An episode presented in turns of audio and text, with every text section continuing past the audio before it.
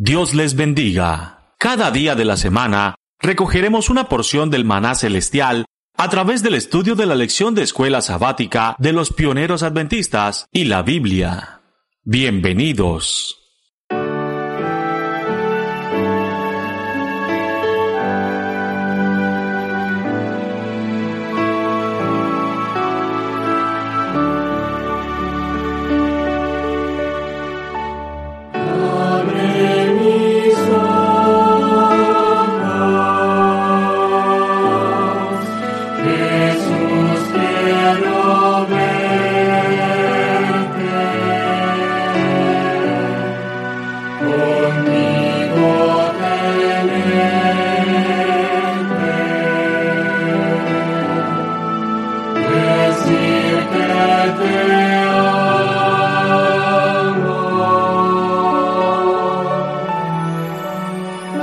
¿Qué tal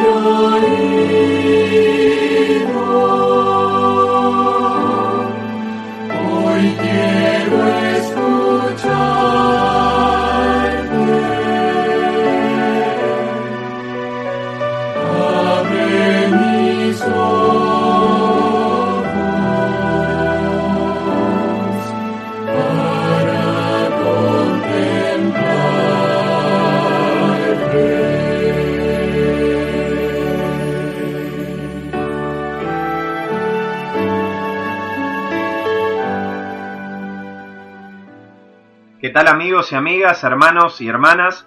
Estamos aquí en otra producción del Maná Diario. Habitualmente estamos estudiando las lecciones de escuela sabática de los pioneros adventistas que corresponden al año que estudiaron ellos, ya les digo, en el 1909 de julio a septiembre, la vida de Cristo, en este caso la parte 2. Ya hace algunos meses estudiamos la parte 1. Hoy vamos a ver cómo de un versículo podemos sacar un estudio bíblico. Veníamos escuchando a Jesús diciendo, bienaventurados los pobres de espíritu. Después dijo, bienaventurados los que lloran, porque ellos recibirán consuelo. Y ahora, en el versículo 5, nos encontramos con esta otra bienaventuranza. Dice así la palabra de Dios, Mateo 5.5 dice así, Bienaventurados los mansos, porque ellos recibirán la tierra por heredad. Es precioso notar algo que voy a leer de un libro que llama El discurso maestro de nuestro Señor Jesucristo, hablando acerca de bienaventurados los mansos, la primera parte dice así, a través de las bienaventuranzas se nota el progreso de la experiencia cristiana. Los que sintieron su necesidad de Cristo, o sea, los pobres en espíritu, agrego, los que lloran por causa del pecado, o sea, la otra bienaventuranza, y aprendieron de Cristo en la escuela de la aflicción, adquirirán mansedumbre del Divino Maestro. O sea, es como una escalera de crecimiento espiritual.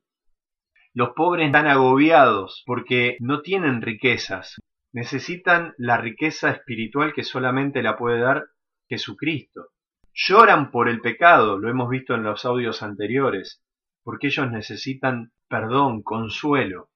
¿Y quién mejor que nuestro consolador Jesucristo, el que pasó todo lo que nosotros pasamos y nos lleva de victoria en victoria? ¿Por qué? Porque Él fue tentado en todo, pero fue sin pecado. Y Él nos provee esa misma vida, la vida de Cristo, el Espíritu Santo de Dios. Pero hoy nos toca entender que quienes van a heredar la tierra tienen que tener estas características de Cristo. Y una es la mansedumbre. Moisés estuvo 40 años siendo educado en las cortes de Faraón, seguramente para ocupar su lugar, un general del ejército de Faraón.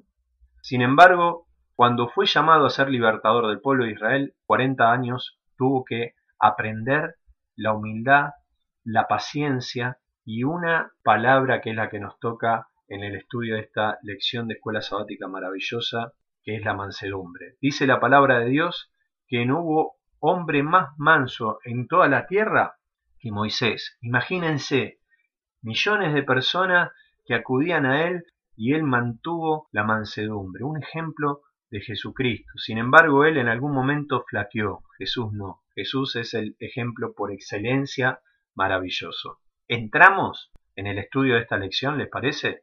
Y vamos a hacerlo de la siguiente manera. ¿De aclaro? Para mí, riquísima, riquísima lección. ¿Y con qué vamos a empezar? Con Mateo capítulo 11. Dice así la palabra de Dios en el versículo 28, 29 y 30. Jesús dijo, Venid a mí, todos los que estáis trabajados y cargados, que yo os haré descansar. Llevad mi yugo sobre vosotros y aprended de mí, que soy manso y humilde de corazón, y hallaréis descanso para vuestras almas. Acá aparece Jesús diciendo, aprended de mí, que soy manso y humilde de corazón, y la promesa es hallaréis descanso para vuestra alma, porque mi yugo es fácil y es ligera mi carga. Al lado de Jesús, las cargas son ligeras, son fáciles. Cuando nos apartamos de Él, se tornan pesadas y agobiantes. Por eso Jesús dice, venid a mí, todos los que estáis trabajados y cargados, pues yo os haré descansar. Aparece una palabra hermana. Ustedes van a notar palabras hermanas. Por ejemplo, mansedumbre relacionado con humildad. Y después vamos a ver la otra palabrita que es la paciencia. No nos toca en este momento, pero hay palabras que están hermanadas y lo vamos a ver a lo largo de la escritura. Hermano, Jesús es manso y humilde de corazón y Él nos invita a nosotros a ser mansos y humildes. ¿Por qué? Porque Él siempre nos da su ejemplo. Si no, fijémonos Filipenses capítulo 2, un ejemplo no solamente de mansedumbre, sino de humildad en este caso, ¿no? Dice así la palabra de Dios, pero recuerde que están hermanadas. Haya pues este sentir que hubo en Cristo Jesús, Filipenses 2.5, el cual siendo en forma de Dios, no estimó el ser igual a Dios como cosa que aferrarse. O sea, no estuvo con todo el poder que él tenía para enfrentar el pecado. ¿Tenía la forma de Dios? Claro que sí. Jesús, ¿era omnipresente? Claro que sí. Jesús tenía todo el poder? Claro que sí. Jesús tenía omnisciencia? Claro que sí. Jesús se despojó de las formas de Dios. Jesús tenía autoridad sobre los ángeles, claro que sí. Jesús era adorado en el cielo, claro que sí. Jesús, por amor a vos y a mí, dice, se despojó de todo esto y se hizo semejante a los hombres, tomando la forma de siervo. O sea, ¿qué es tomar la forma de siervo? Porque dice, tenía la forma de Dios y ahora toma la forma de un siervo. Un siervo está sujeto a autoridad. ¿Estaba Jesús sujeto a autoridad? No, porque era uno con el Padre. Por más que el Padre esté en jerarquía superior a Cristo, sin embargo el Padre muestra su amor en que le dio toda autoridad a su Hijo. Él tenía toda autoridad sobre toda creación. Por eso Él es el Señor. Hay un único Dios, pero hay un Señor. Y a ese Señor hay que obedecer porque habla en nombre de Dios.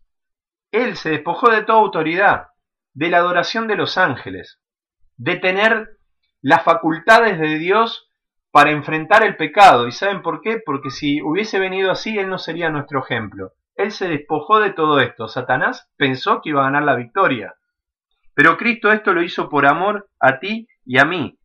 Dice, y estando en la condición de hombre, se humilló a sí mismo, haciéndose obediente hasta la muerte y muerte de cruz. O sea, para tomar la forma humana, aún la de Adán antes de pecar, esto hubiese sido una humillación. Sin embargo, Jesús tomó la forma de, hombre con cuatro mil años ya de degradación por el pecado. ¿Y esto para qué? Para que nosotros, degradados por el tiempo en que hubo pecado y debilitada nuestra fuerza de voluntad, Jesús pudiera ayudarnos en nuestra misma condición. Por eso Él, siendo semejante a Dios, se hizo semejante en todos los hombres, según Hebreos capítulo 2, y participó de carne y sangre. Pero él venció, mis hermanos. No le interesó ir a una muerte de cruz y que lo vean a él como un malhechor. Él sufrió, él padeció. Sin embargo, se mantuvo manso y humilde. No abrió su boca, dice Isaías 53. Como cordero fue llevado al matadero. Sin embargo, Jesús mantuvo esa posición humilde que es la que gozan los ángeles hoy que no cayeron, es el carácter de Dios y es el carácter que Dios y Cristo quiere que poseamos nosotros. ¿Por qué? Porque de esa manera heredaremos la tierra nueva. Así como Dios exaltó a Jesús y lo exaltó por lo alto, ¿no? Y le dio un nombre que es sobre todo nombre, así a nosotros nos ha de exaltar y vamos a recibir la bendición de estar en una tierra renovada donde morará el lobo con el cordero, un niñito pondrá la mano en la cueva de una serpiente y ésta no le hará daño, dice la palabra de Dios en Isaías 11, porque no harán daño en todo mi santo monte, dice Jehová. Palabra de Dios preciosa. Hermanos, Jesús tenía este carácter y él lo mostró dejando el cielo y viniendo a esta tierra para mostrar verdaderamente cómo es Dios. Porque ¿quién va a ir a los brazos de un Dios que no te ama, que no es paciente con vos, que no es manso? Miren si el Señor, cuando yo me he retobado contra Él, no hubiese tenido la mansedumbre de tratarme con humildad, con paciencia, este, la verdad que no estaría acá hoy predicando. Sin embargo, Él nos recibe, Él es paciente con nosotros. Nos trata en forma mansa. Y Él se entregó también en forma mansa para morir por vos y por mí.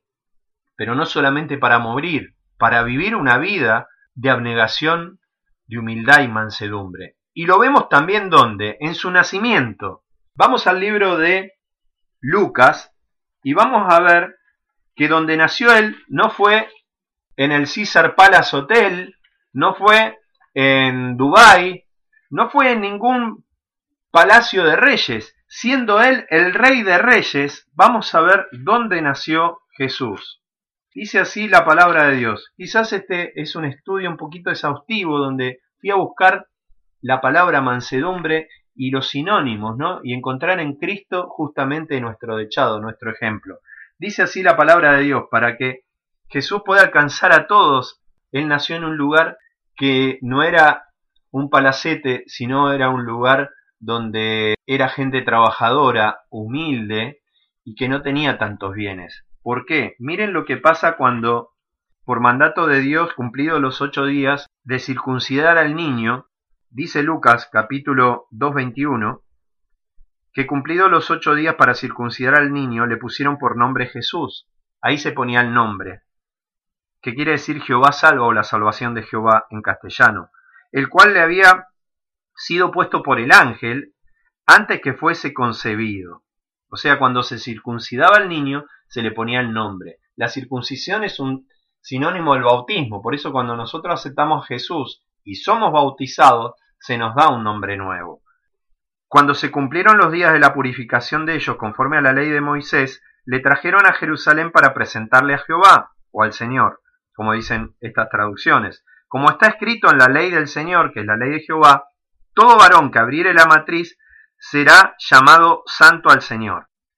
Y para ir ahí había que ir con una ofrenda. Cuando uno va a Levítico, nos muestra, pongan su manito ahí en Lucas capítulo 2 porque vamos a volver, en Levítico 12 dice que en el versículo 8, si uno no tuviera lo suficiente para un cordero, que era lo que había que llevar aparte de un palomino, tomará entonces dos tórtolas o dos palominos.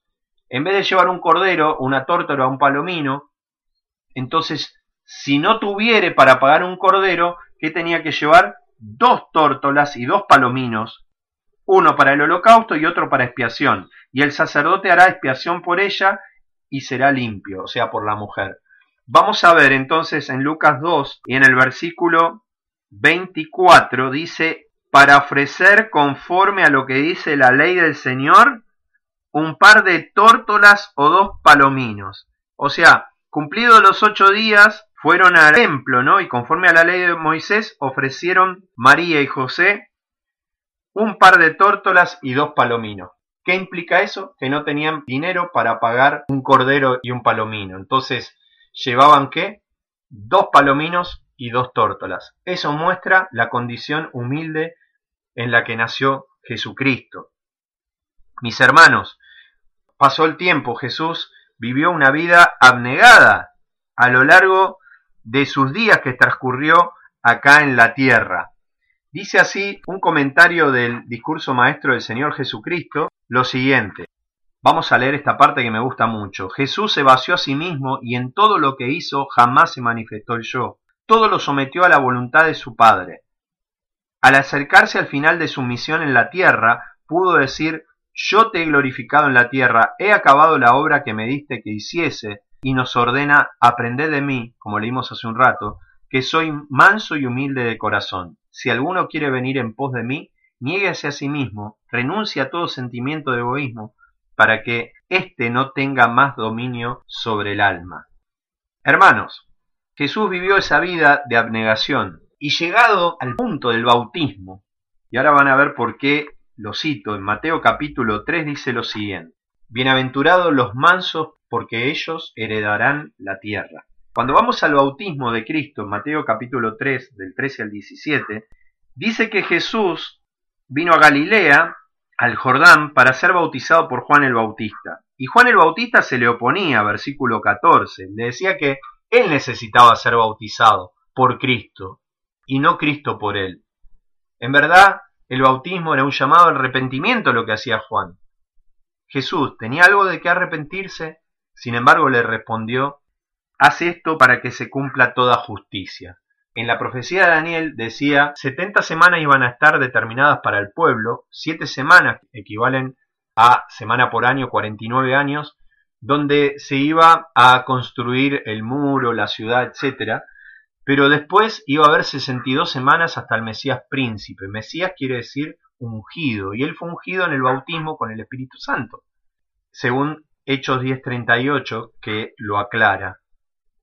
Entonces, deja que se cumpla toda justicia, deja que se cumpla la palabra de Dios. Sin embargo, él no debía bautizarse porque de nada tenía que arrepentirse. Él no había cometido pecado, pero siempre él nos da el ejemplo. Si Dios te invita a ser manso, a través de Cristo es porque Él nos mostró primero el camino. Nunca nos va a pedir algo que Él no haya dado el ejemplo. Y así nosotros, Dios me ayude y nos ayude, a que cuando predicamos algo, primero demos el ejemplo.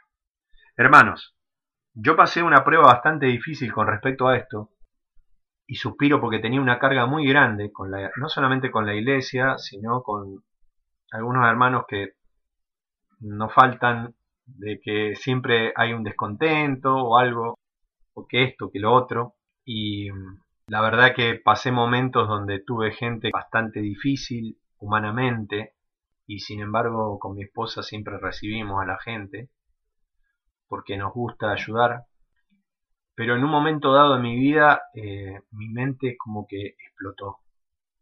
Y ante algún agravio o agravio de algunos hermanos, Siempre yo soporté desde que conozco al Señor con mansedumbre y siempre pensando en no dañar al otro. Sin embargo, no aguanté más, la carne saltó y saltó lo que yo era antes, un hombre con ira, no porque había sido educado así, sino porque ya comenté que yo paré en una barra brava de fútbol, me empecé a pelear, todo lo arreglaba a las piñas o levantando la voz o bueno, o golpeando a los demás, no solamente se golpea con las manos, ¿no? este, tratándolos mal, y en una, como se dice, se me soltó la cadena y saqué lo peor que había en mí, nunca pensé que esto iba a pasar y pasó. Me ha llevado dos años, porque uno empieza a justificar y a justificarse de las cosas que hace. Pero si Dios te está haciendo pasar por una prueba es porque, según 1 Corintios 10:13, que yo lo olvidé en ese momento, evidentemente aparté mis ojos de Cristo y hoy lo estoy pagando. Tengo que reconciliar con algunos hermanos todavía. Que aunque Cristo ya pagó por mí, pero ahora voy a explicar por qué digo eso. Si Dios te está haciendo pasar por alguna prueba es porque, según la palabra de Dios, dice que no es sobrehumana. Primera los Corintios 10:13 dice que Él justamente te va a dar la salida para que vos puedas soportar la prueba la tentación. Juntamente con la prueba te va a dar la salida. Primera los Corintios capítulo 10, 13. Pero yo perdí de vista a Cristo y perdí de vista sus promesas, porque al perder de vista a Cristo perdés de vista sus promesas. Hermanos, perdí la paz. Hace 25 años acepté al Señor, pasé las dificultades en paz. Hoy me decía una hermana, estoy a mil, Adrián, que esto el otro, no puedo escuchar tus audios. Y yo le digo, bueno, si, si vas a mil y vas con el Señor, no hay problema. Si no, baja algunos cambios, ¿no? Pero lo importante es estar en paz. Qué feo es perder la paz, hermano. Aquel que se entregó a Cristo sabe que un don maravilloso que el Señor nos da es tener paz en medio de la tormenta, en las dificultades, en las pruebas. Yo nunca pasé por lo que estoy pasando. Sin embargo, mientras daba el estudio de la lección pasada, bienaventurados los que lloran, ¿no? porque ellos serán consolados, y a través de la aflicción, al ser consolados, pueden consolar a otros. Y cuanto más vos te revelás, por eso dije lo de Moisés también, 40 años, 40 años tuvo que ser aprendido en la humildad, en la mansedumbre. Yo pasé un par de años no reconociendo mi error. hermano, es terrible, yo no sé no le aconsejo a nadie que quite los ojos de Cristo y que, que repose o se refugie o se justifique por más grave que haya sido la ofensa. Se lo digo por experiencia. Perdón, voy a leer del discurso maestro del Señor Jesucristo algo que les va a hacer bien y a mí me va a hacer bien también. Dice así esta preciosa porción del discurso maestro del Señor Jesucristo. Cuando recibimos a Cristo como huésped permanente en el alma, la paz de Dios, que sobrepuja todo entendimiento, guardará nuestro espíritu y nuestro corazón por medio de Jesucristo. La vida terrenal del Salvador, aunque transcurrió en medio de conflictos, era una vida de paz.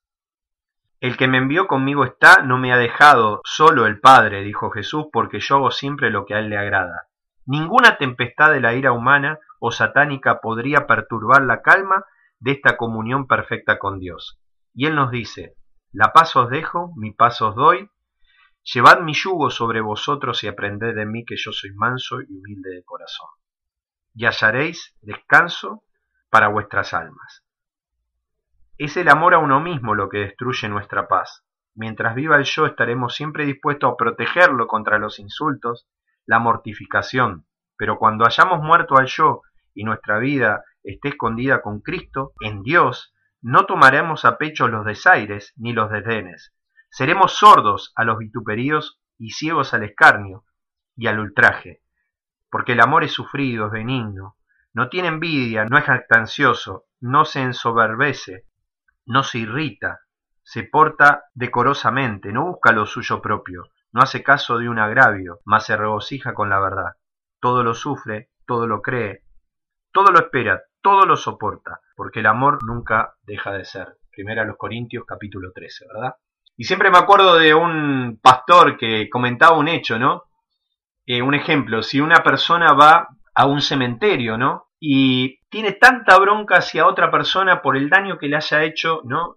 Y esto, no sé si fue verdad o era algo hipotético, me parece que fue un hecho real, que el hombre eh, pasó cerca de la cripta o el lugar donde estaba esa persona que él odiaba en vida y vio su foto, seguramente fue a visitar a otra persona o estaba por ahí o fue justamente a verlo, eso no lo recuerdo, pero cuando vio la foto se engranó y empezó a decir palabras que convienen no hablar empezó a subir el tono de voz, a mandarlo a un lado y al otro, y la gente lo miraba, y entonces la pregunta que este pastor dijo, ¿y ustedes qué piensan de una persona que le está hablando a un muerto?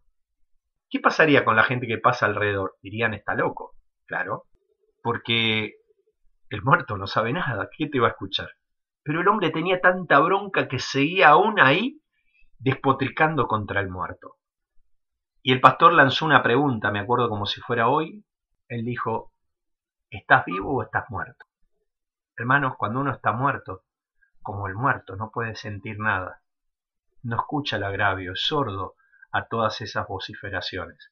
Dios nos ayude para tener ese espíritu que era y es el espíritu de Cristo. Y estamos y estoy en el hospital de la recuperación, confiado en mi amado Salvador, confiado en sus promesas, en su misericordia y en su amor, como dije en otros audios.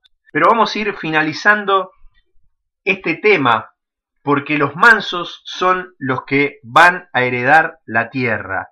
Y yo quiero dejar algunos textos ahora finales al respecto.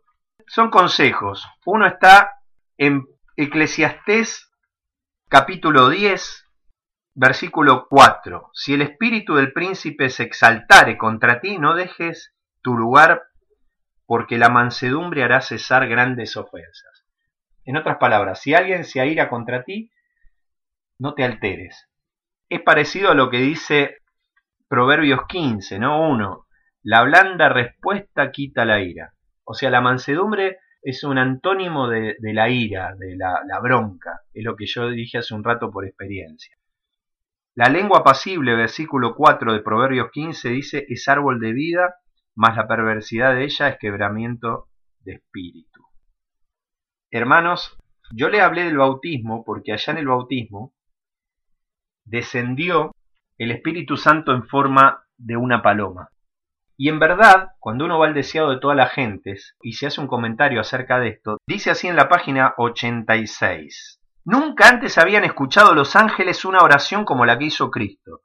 Ellos anhelaban llevar a su amado comandante un mensaje de seguridad y consuelo, pero no, el Padre mismo contestará la petición de su Hijo.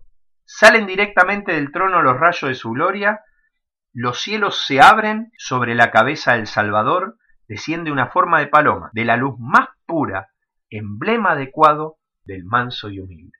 O sea que esa paloma Acá no dice que era ningún otro ser, sino que eran rayos de la gloria que salían del trono del Padre y que se acercaron a Cristo en forma de paloma, de la luz más pura, claro, porque viene del trono de Dios, pero era un símbolo de quién?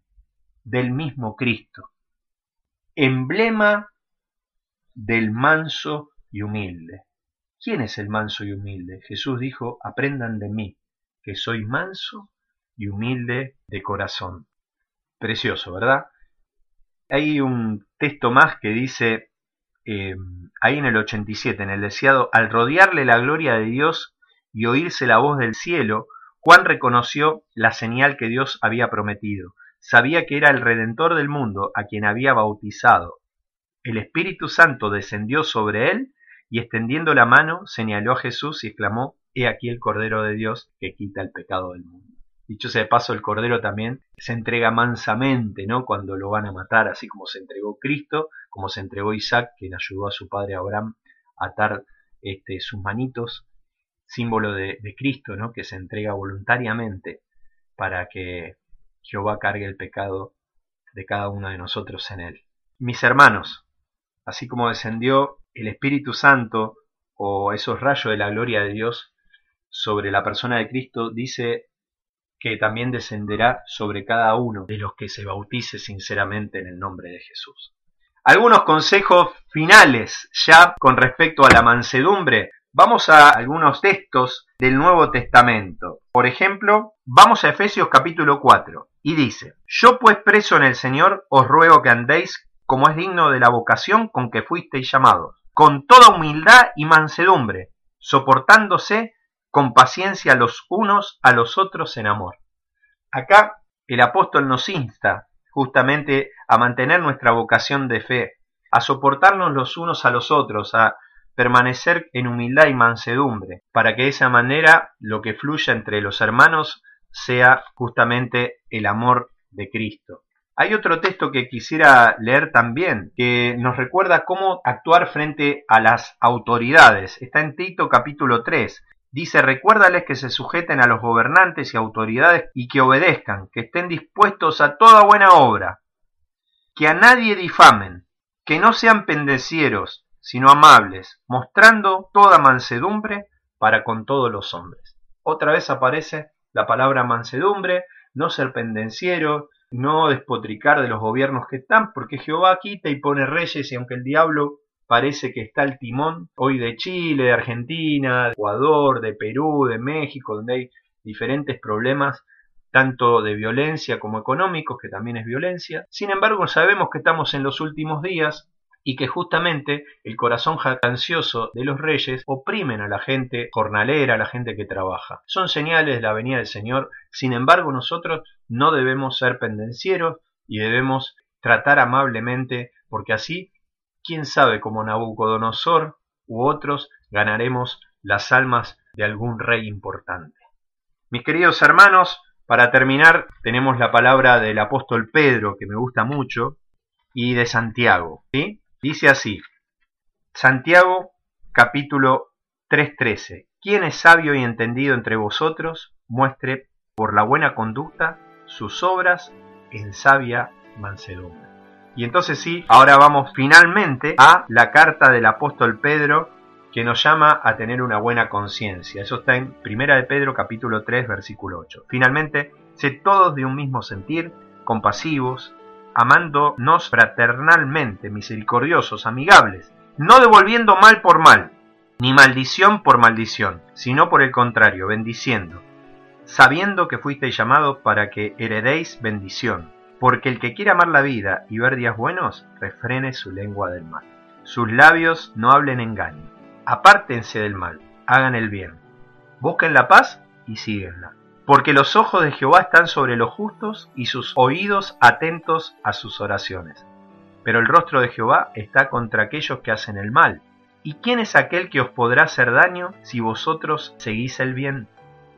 Mas también si alguna cosa padecéis por causa de la justicia, bienaventurados sois.